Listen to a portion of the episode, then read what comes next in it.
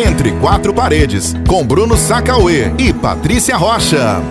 Oi, gente, estamos de volta com mais um Entre Quatro Paredes. E aí, meus amigos, tudo em ordem? Vamos lá continuar respondendo aqui perguntas das pessoas que mandaram pra gente por DM no Instagram, tá bom? Arroba Patrícia Rocha Underline ou arroba Bruno Sacauê.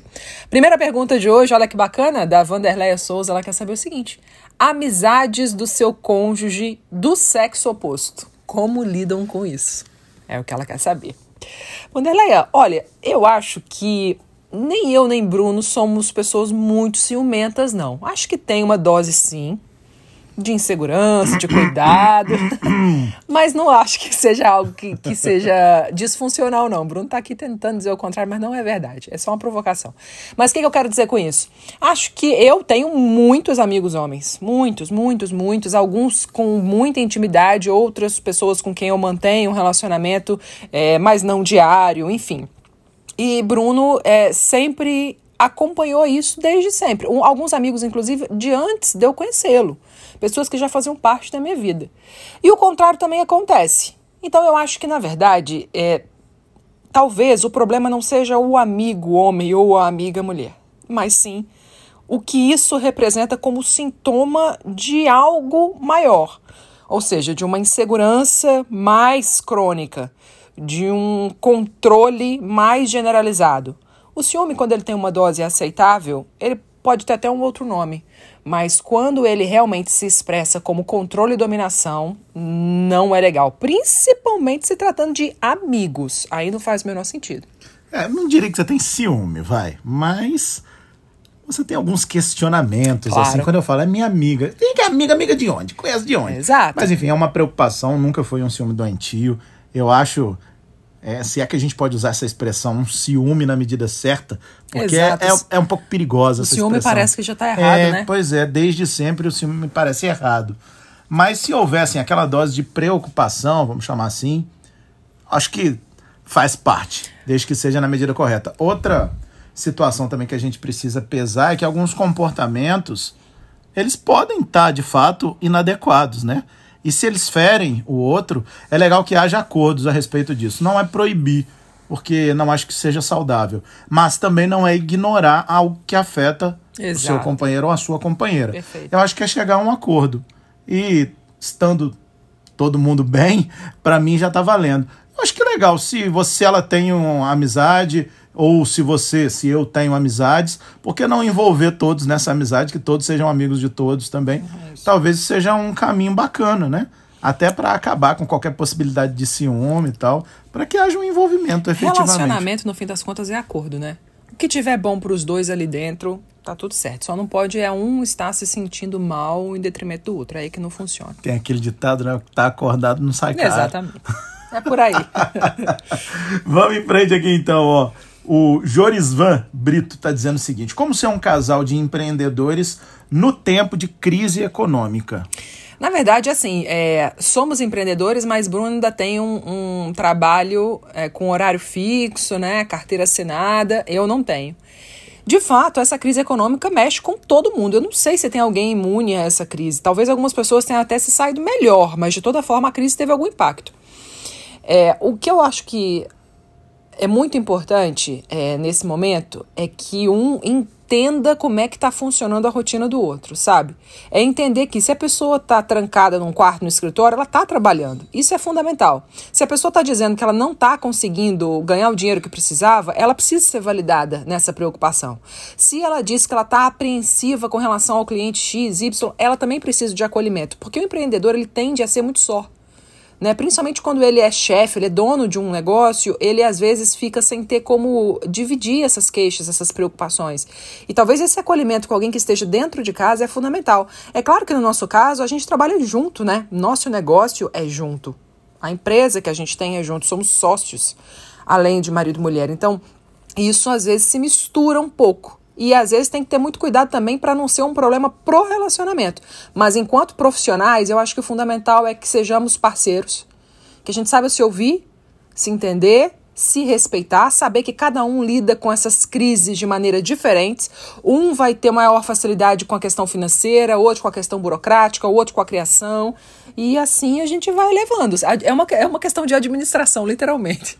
O pior é que a gente cismou de ser empreendedor, né? Num momento Exato. extremamente turbulento. Desafiador, né? né? A gente, obviamente, não fazia ideia de que isso aconteceria num prazo curto. Então, logo a gente caiu nesse mercado do empreendedorismo Acho que a gente não passou três, quatro, cinco meses de sossego. Foi. E aí já veio a crise, né? E a crise comprometeu vários dos acordos, vários dos contratos que a gente tinha. E não tinha como ser diferente, a gente precisou ser sensível, né? Num momento tão difícil como esse, mas isso prova, assim, que é tudo muito imprevisível. Por isso que é importante que as pessoas estejam muito bem. É, vou voltar nessa questão do acordo, né? Mas que esteja tudo muito bem acertado para que as tarefas sejam divididas, para que um dê suporte ao outro. E num momento como esse, a entrar em pânico talvez uhum. seja um extremo, mas você se desesperar, você ter medos, você ter um receio exagerado e até mesmo, como eu disse agora há pouco, entrar Exato. em pânico faz parte. É um período que não dá para usar muito de parâmetro para nada não, né? É uma fase, né? Tem que entender que é passageira e que e se preparar. Eu acho que planejamento, inclusive, para os novos momentos vai ser fundamental. Mas enfim, se é um casal de empreendedores estando no mesmo negócio ou não, é preciso que haja muita compreensão num momento como esse, que é completamente peculiar, né? Ainda mais, né? No dia a dia já é importante, mas num momento como esse é ainda mais fundamental que haja muita parceria, muita compreensão para que a coisa siga saudavelmente. Tem uma pergunta aqui é, que ela é tão complexa, eu acho que a gente faria um podcast sozinho, todinho só sobre isso, mas eu não vou nem dizer o nome dela, não sei se ela quer se expor ou não. É melhor não. Vou dizer aqui a situação que ela relata para mim, tentar responder da maneira que for viável nesse momento, sabendo que de repente a gente pode conversar mais para frente. Ela diz assim: "Por que é tão difícil viver a dois nesses tempos atuais? Sinto que meu parceiro não gosta mais de mim." Veja como que isso pode ser uma interpretação subjetivo e isso pode ser muito vago também.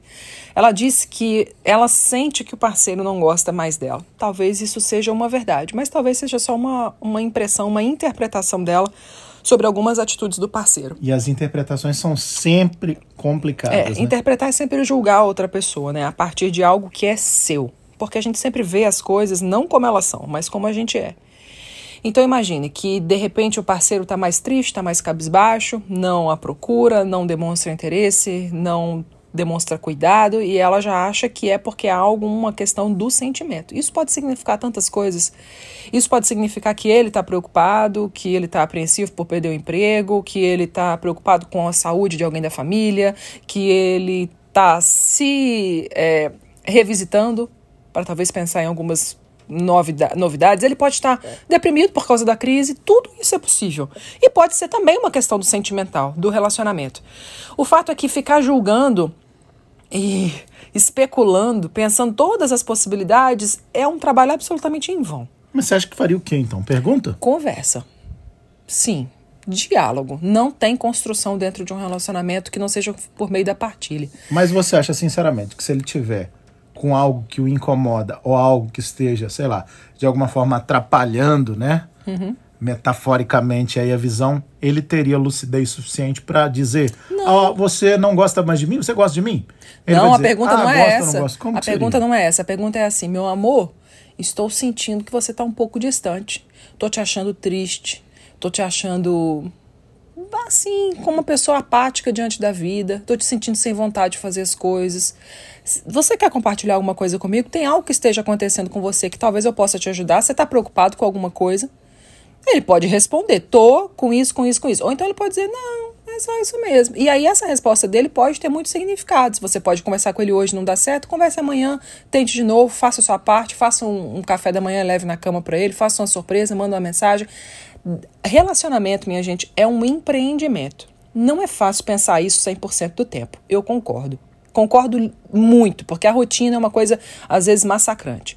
Mas é uma questão de você saber o seguinte: eu estou aqui, eu estou inteira nessa relação, eu estou, então eu vou fazer minha parte, eu vou fazer minha parte. Porque se você fosse uma empresa e seu sócio começasse a lascar tudo, fazer tudo errado, trabalhar, você não ia fazer a sua parte para tentar recuperar? Você ia fazer a sua parte. E então, ia ser sincero com o sócio também. Exato, exatamente. É chegar e dizer, meu amigo, tá acontecendo alguma coisa? Então, assim, eu vou fazer o que tá ao meu alcance. Se tá ao seu alcance, minha amiga, chegar pro seu marido, pro seu namorado, companheiro, enfim, e dizer, olha, eu estou aqui. E mostrar a sua presença, talvez ele não saiba o que está acontecendo. Talvez ele não entenda o motivo da apatia. Terapia serve para isso, no fim das contas, serve para você se conhecer. E autoconhecimento não é para todo mundo. As pessoas demoram a entrar nesse caminho. Faça a sua parte, converse com ele, seja honesta e demonstre o seu amor. É difícil um relacionamento a dois, da mais duradouro? É super. É um desafio? É um desafio. É uma escolha diária? É uma escolha diária, mas é possível. É possível. Então faça a sua parte do que até onde te compete, sem te corromper, sem de fazer de você se sentir, meu Deus, eu estou fazendo algo que está me corrompendo na raiz. Não é legal. Mas faça o que você puder, da forma que você puder. Eu vou voltar no ponto da pergunta anterior a respeito da crise econômica, porque eu acho que passa por um raciocínio parecido. Hum. Esse momento é um momento que não dá para levar 100% das coisas ao pé da letra. Exato. É necessário relativizar completamente, porque estamos vivendo uma situação que nenhum de nós imaginou que iria viver Claro. Exato. Então, se alguém chega para você e fala que a televisão é redonda, dê um É. desconto porque de repente alguém está enxergando uma televisão redonda. É aí, redonda, meu Ó, amor, É tá óbvio que é uma metáfora, né, gente? Pelo amor de Deus. Mas o que eu quero dizer é que não dá pra gente esperar 100% de lucidez num momento particular como esse. Mas, de repente, dessa conversa que Patrícia sugeriu, e eu estava aqui com os meus botões pensando, você consegue detectar que há uma questão, talvez até patológica aí, né? Há um problema efetivamente que precisa ser Possível. tratado. Por exemplo, uma depressão Pode ser. algo que altere de alguma forma um comportamento que não era assim até aqui. A não ser que você me fale, isso já vem acontecendo há muito, muito, muito, muito tempo. Então você tem um padrão de comportamento que vem se desenvolvendo, né? Aí talvez seja necessário sentar e conversar para encontrar a raiz desse problema. Exato. Mas se foi algo que da noite para o dia mudou, um comportamento que mudou radicalmente em um curto espaço de tempo, há algum fenômeno que explique isso aí, É, né? talvez- é, é, tem muita coisa por trás dessa pergunta. É a subjetividade dele e a subjetividade dela.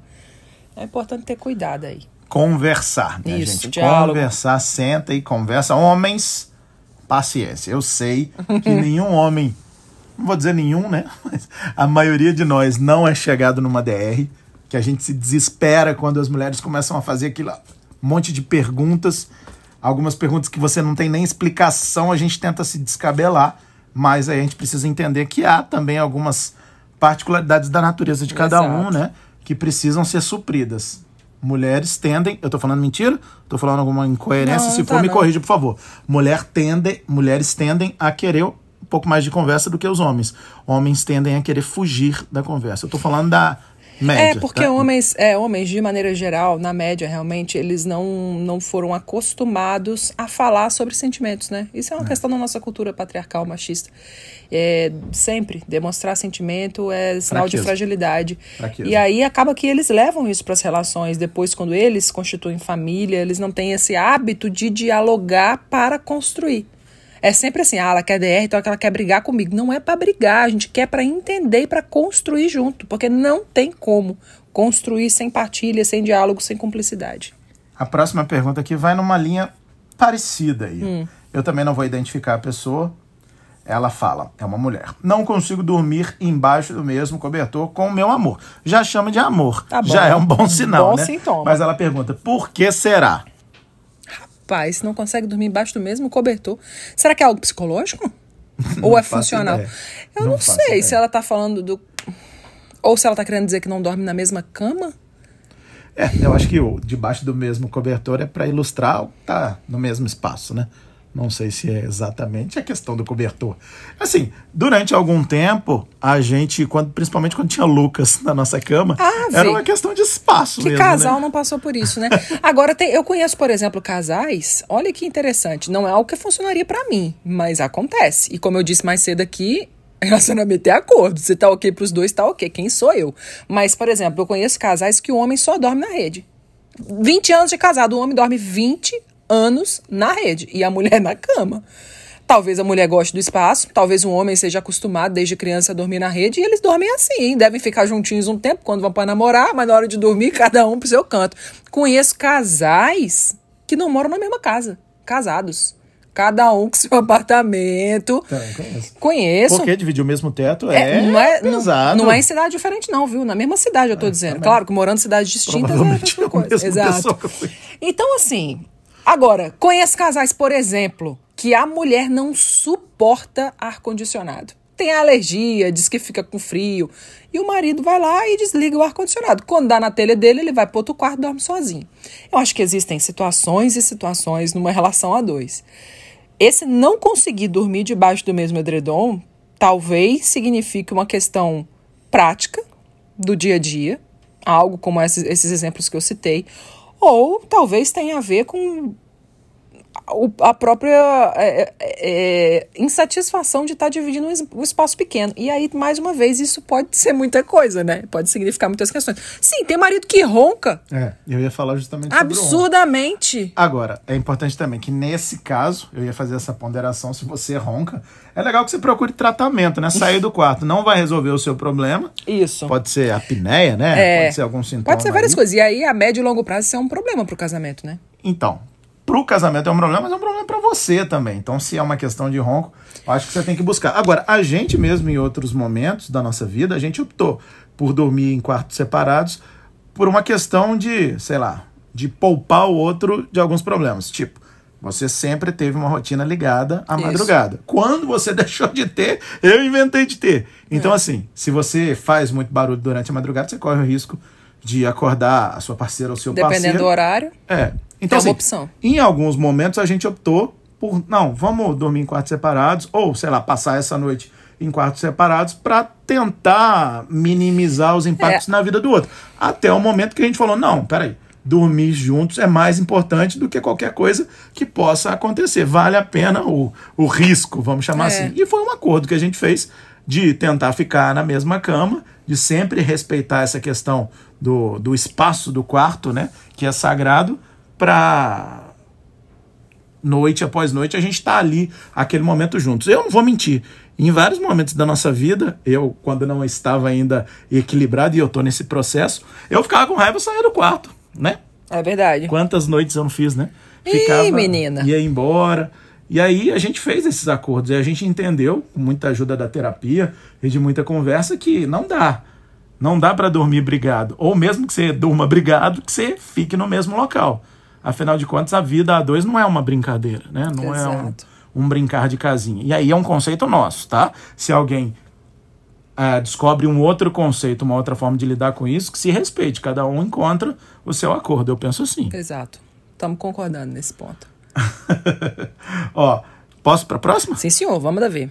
Essa é quente, hein? Ai, meu Deus. Como vocês fazem para não cair na rotina a vida sexual, já que estão juntos há alguns anos? Isso é muito. É, estamos há alguns anos mesmo. Eu acho que, na verdade, quando você fala essa rotina, inclui muitas coisas, inclusive a vida sexual do casal, né? Que é, eu não, eu não diria se um reflexo do resto, ou se é ela quem puxa o resto, se é causa ou consequência. Mas é, eu entendo o seguinte: essa questão da rotina do casal é uma realidade que, se não todos, praticamente todos os casais vão experimentar. E a rotina, ela não tem que ser um problema. Ao contrário. Quando a gente fala a rotina está me afastando, não é o simples fato de viver um dia após o outro. Significa que, o que está implícito nessa frase? Significa que você está vivendo a sua vida com trabalho, com filhos, com contas para pagar, com responsabilidades. Aí, quando tem um tempo livre, vai para um barzinho com os amigos, modelo fora quarentena, obviamente, ou então recebe pessoas em casa. E aí você está deixando a sua relação com seu marido, que é única, você e seu marido, seu marido, você, ou vice-versa, você e sua mulher, sua mulher e você, para segundo plano. É isso que significa quando falam que a rotina está perdendo, fazendo perder o brilho do meu casamento etc. Não significa que há um, um trabalho, significa que ela está ficando é, relegada a segundo plano. E aí, nesses casos, eu entendo que é algo que, que tem que ser feito de forma provocativa. O que, que significa isso? Você não tem um tempo para o seu trabalho, você não tem um tempo para o seu filho, a tal hora você vai buscá-lo na escola, a tal hora você vai fazer a tarefa com ele e tal. Pronto, você tem que ter um horário para você nutrir o seu casamento. Para vocês ficarem sem fazer nada, sem série, sem celular, só conversando, olhando para o teto, falando bobagem, contando como é que foi o dia, falando sobre a impressão que você teve daquilo, que você teve daquilo outro, falando sobre como você se sentiu, falando sobre uma preocupação, falando sobre o seu dia de amanhã, qualquer horário que seja. Se organizem aí dentro do seu dia para ter pelo menos, gente, eu não estou falando de horas não, viu? São 15 minutos, são 20 minutos. O que, que isso significa? Isso significa gerar cumplicidade, gerar afeto, principalmente para a mulher, como a gente já falou aqui no Entre Quatro Paredes em edições anteriores. Para a mulher, a libido vem do ócio. Ela precisa de tempo, o homem não, é diferente, mas para a mulher sim. Então é fundamental criar esses momentos de cumplicidade, de intimidade, para que essa a libido aconteça de fato para os dois e que seja prazeroso para os dois. E é muito importante não negligenciar isso, Pronto. porque a relação sexual do casal ela é o pilar de sustentação para muitas coisas dentro de um casamento. É isso que faz a relação de um casal ser uma relação de um casal a, a prática sexual. Fora isso, você desenvolve amizade, cumplicidade, intimidade com várias outras pessoas. Mas o casal é isso. É a família, é dividir absolutamente tudo.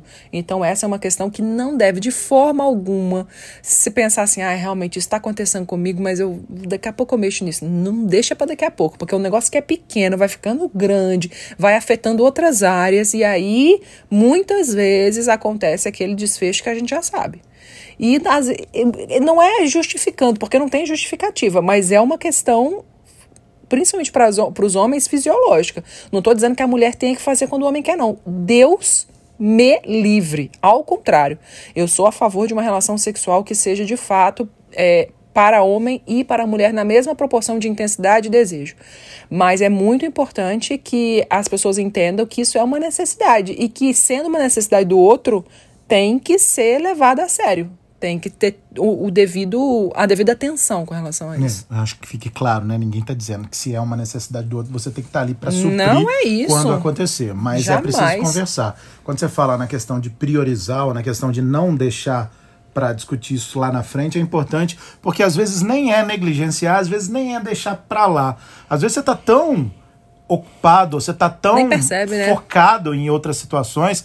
Isso acontece muito comum quando você tem filhos, né? Isso. Quando você está com um trabalho novo, quando você está envolvido em um projeto.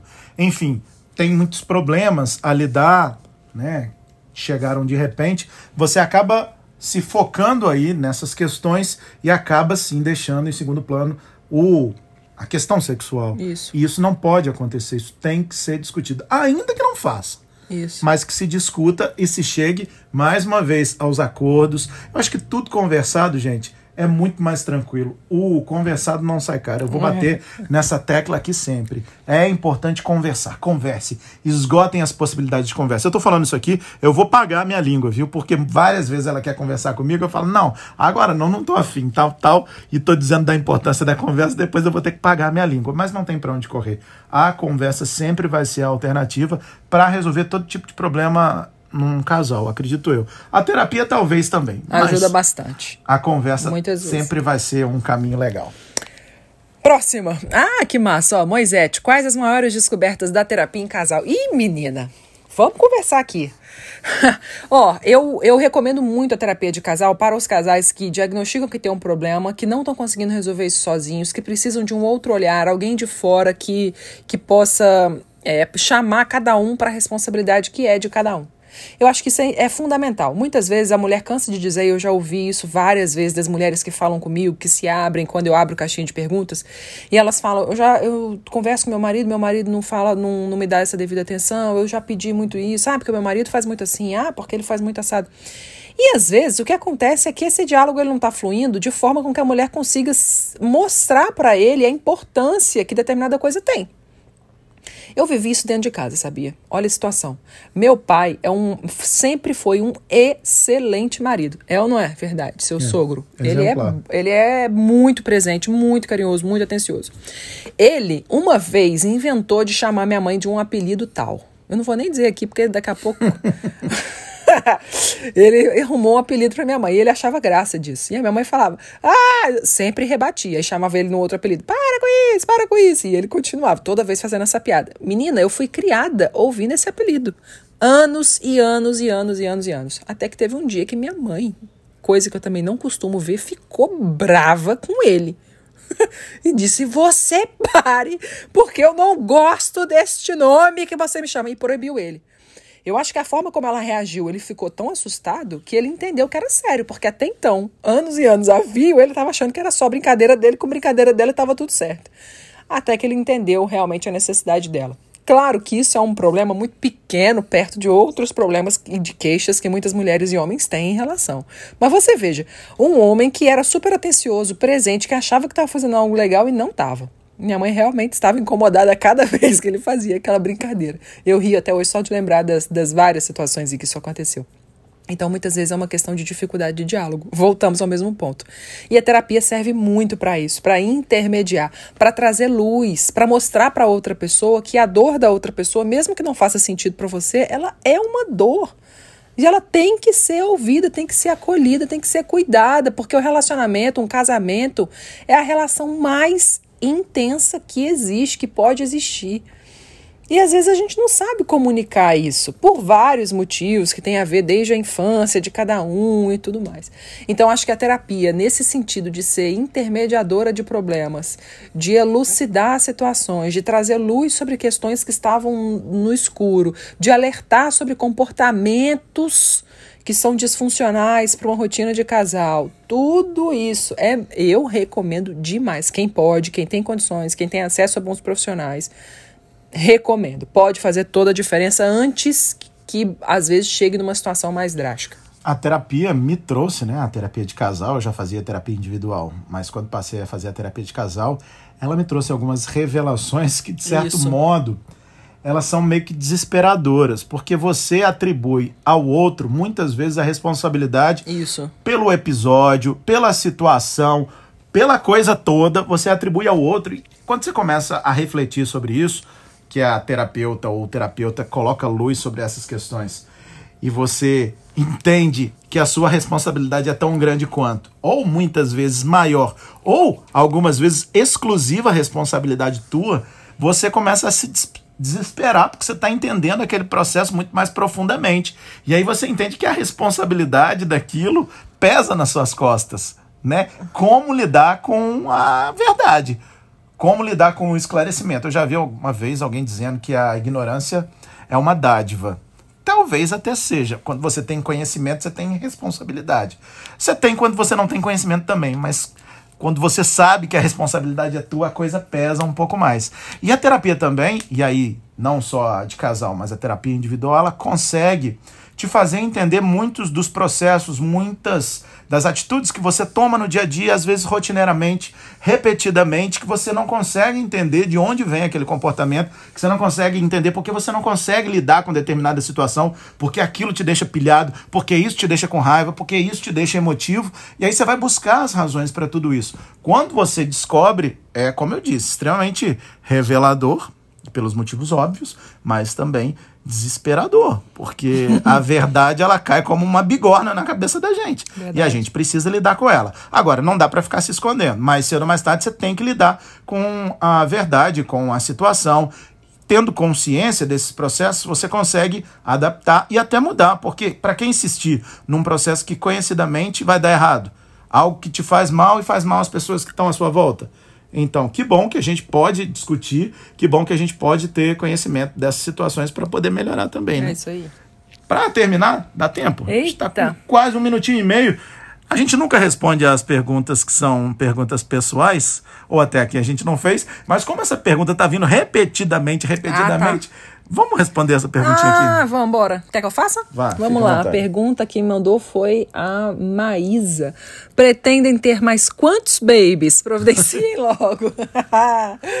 a gente pretende, sim. Na verdade, é, meu desejo era ter Estamos mais dois. trabalhando nisso. É, meu desejo era ter mais dois, na verdade. Não sei se vai ser possível, porque a gente sonha quando é adolescente, né? Vai, eu quero ter cinco filhos. Na realidade é um pouquinho diferente, às vezes. Mas a gente já tá trabalhando no segundo aí, estamos esperando Deus mandar. E vamos ver. Se chegar, Lucas é, ah, talvez seja o mais ansioso dessa casa.